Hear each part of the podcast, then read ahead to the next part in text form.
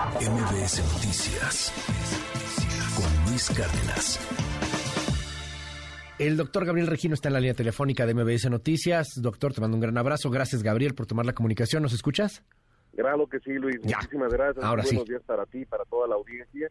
Y estamos presenciando una situación preocupante, pero que ha sido recurrente, porque bien planteabas tú la pregunta que se habíamos visto con anterioridad una situación de esta naturaleza, no de esta dimensión, no de esta dimensión, pero sí en administraciones anteriores han habido expresiones también presidenciales de reclamos, de reproche al Poder Judicial por no sumarse a la lucha contra la delincuencia. Las presidencias y la actual presidencia no están tomando en consideración que al Poder Judicial Federal, a la Suprema Corte de Justicia de la Nación, no le compete una lucha contra el crimen, le compete defender la Constitución, le compete defender los derechos de las personas que acuden ante sus instancias y que es un poder autónomo, es un poder independiente que no debe de estar sometido a presiones de carácter político para que se emitan resoluciones que le puedan ser convenientes a la autoridad en turno. Hoy hemos visto un escalamiento en el enfrentamiento que se da desde Palacio Nacional contra la persona de la ministra Norma Piña, presidenta del máximo tribunal del país, que ha generado, pues esto que estabas comentando, expresiones reprobables que rayan en la violencia digital y que además generan una presión indebida, ilícita, en contra de todos los funcionarios judiciales federales. No podemos negar de que pueden existir resoluciones que no son adecuadas, resoluciones que no se comparten, pero precisamente para ello existen en la ley los recursos, los medios de impugnación. Y algo que se está dejando de ver, algo que se está dejando de lado, es cuál es el nivel de las investigaciones en nuestro país. Las investigaciones que se llevan a los tribunales están bien sólidas o se está cometiendo un hierro desde el inicio que derivan en que los tribunales federales otorguen las resoluciones que hoy se critican desde el estrado más importante de la nación, que es a la presidencia de la República. ¿Qué, ¿Qué sucede si esto continúa? Porque no sé de qué tamaño pueden llegar a ser los jueces, te lo pregunto, tú trabajas con ellos todo el tiempo, eh, si terminan por ser sometidos a una presión de este tamaño o no terminan por ser sometidos. Es, es muy difícil la chamba que, tienen. Otra vez se cortó la comunicación. A ver si podemos retomarla. Una disculpa ahí, se nos está cortando la llamada telefónica. Eh, me, brinca esta, esta pregunta, ahorita la, la, hacemos de nueva cuenta con, con el doctor Gabriel Regino, porque este choque, pues es muy peligroso. El juez debería de, valga la redundancia, juzgar sobre los hechos que se le presentan sin que tenga la injerencia, la presión de nadie. Cuando el presidente dice, por ejemplo, en el caso Cabeza de Vaca, ¿no? El juez que le dé un amparo es corrupto. En el caso del el Tren Maya, el juez que les dé amparo es corrupto. Pues una presión para el juez. Entonces, en ese sentido, ¿cómo le hacemos para poder tener jueces realmente autónomos, porque la presión que venga de una presidencia de la República, pues no es menor. Perdón, Gabriel, ahora sí retomamos la comunicación. Te preguntaba, ¿de qué tamaño pueden ser los jueces en ese sentido? O sea, ¿cómo se podrían o no doblegar ante una presión de este tamaño? Desde luego que sí, porque tú lo has dicho bien. Existe una presión que se genera eh, a través, primero, de quien hace la crítica, eh, que es ni más ni menos que el presidente de la República y como tú lo has dicho, no es cosa menor. Entonces el impacto que tienen sus palabras, el eco que se genera a través de la importantísima labor que generan los medios de comunicación, pues sí, sí llega entonces a poder eh, inquietar el ánimo y la voluntad de quienes tienen que tener serenidad para emitir resoluciones.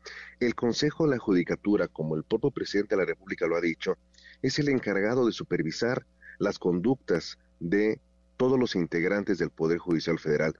Ese Consejo de la Judicatura Federal se mantiene eh, desde la administración del anterior presidente de la Corte, con el actual leves modificaciones, y es el organismo encargado de hacer investigaciones y los ha hecho. Ha habido casos sancionables de jueces, de magistrados que se han apartado del camino, sí, sí han existido, pero que se tenga que decir que no es la regla, son la excepción. Y si en los casos que hoy hemos estado viendo que se han concedido amparos, lo que nos tenemos que preguntar, insisto, es quién realmente falló, quién hizo mal la investigación, por ejemplo en el caso de García Cabeza de Vaca, se hicieron malos aseguramientos en las cuentas que han sido liberadas o realmente hay una eh, desviación del actuar de la justicia. Ese es un tema que el Consejo de la Judicatura Federal tiene que resolver, tiene que investigar, pero que además la Fiscalía General de la República, insisto, tiene medios legales para impugnar las determinaciones que le son adversas. Eh, pero el problema, y lo hemos platicado en muchas ocasiones, Gabriel, es que no hay recursos suficientes en las fiscalías o los ministerios públicos no tienen la capacidad para poderlo hacer debido a que están saturadísimos de chamba o, o muchas cosas. O sea, al final terminan echando la culpa al juez de una chamba que tenían que haber hecho pues correctamente cuando tienes que armar un expediente, cuando tienes que armar un caso en contra de tal o cual persona y, y si pierdes pues le echas la culpa al árbitro y, y eso es lo que suena bien peligroso, más en estos debates democráticos, ¿no? Muy, muy peligroso. Debemos hacer un llamado para que esto cese. La presencia de la República debe de estar consciente del impacto de sus afirmaciones, la desacreditación que se hace a una ministra al indicar que nomás llegó y empezaron a liberar o a proteger a delincuentes es gravísimo y creo que quienes estamos involucrados tanto en la academia como en el litigio sí debemos de elevar la voz para que se respete la independencia del poder judicial y que se mire la baja en el ojo propio y no en el ajeno.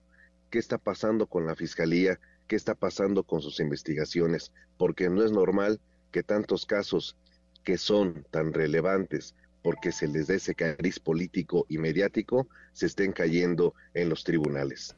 Oye, eh, dime, al final todos estos son constructos, son, son cosas que hemos creado como sociedad, el, tener los jueces, este, el tener poderes separados, pero pues también hay sistemas en donde pues hay juez y parte, ¿no? En donde el gobierno pues decide quién va a la cárcel y quién no va a la cárcel, nomás para que nos demos una idea, como cuáles serían.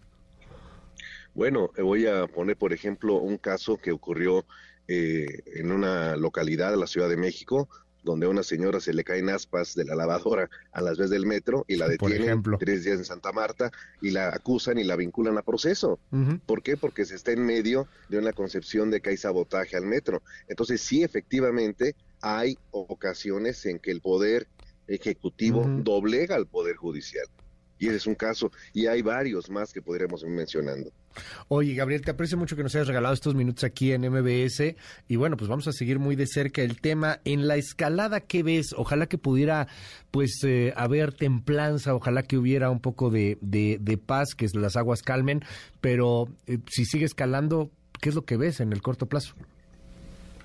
Pues sí, esto es eh, una situación que de escalar es un rompimiento delicado muy delicado porque se trata nada más ni nada menos de los guardianes de la Constitución, que vuelvo a insistir, merecen respeto, merecen independencia, vigilancia sí, rendición de cuentas sí, pero no exponerlos al descrédito de una manera como se está llevando a cabo en estas instancias. Gracias, es el doctor Gabriel Regino, te seguimos ahí en tus redes, Gabriel.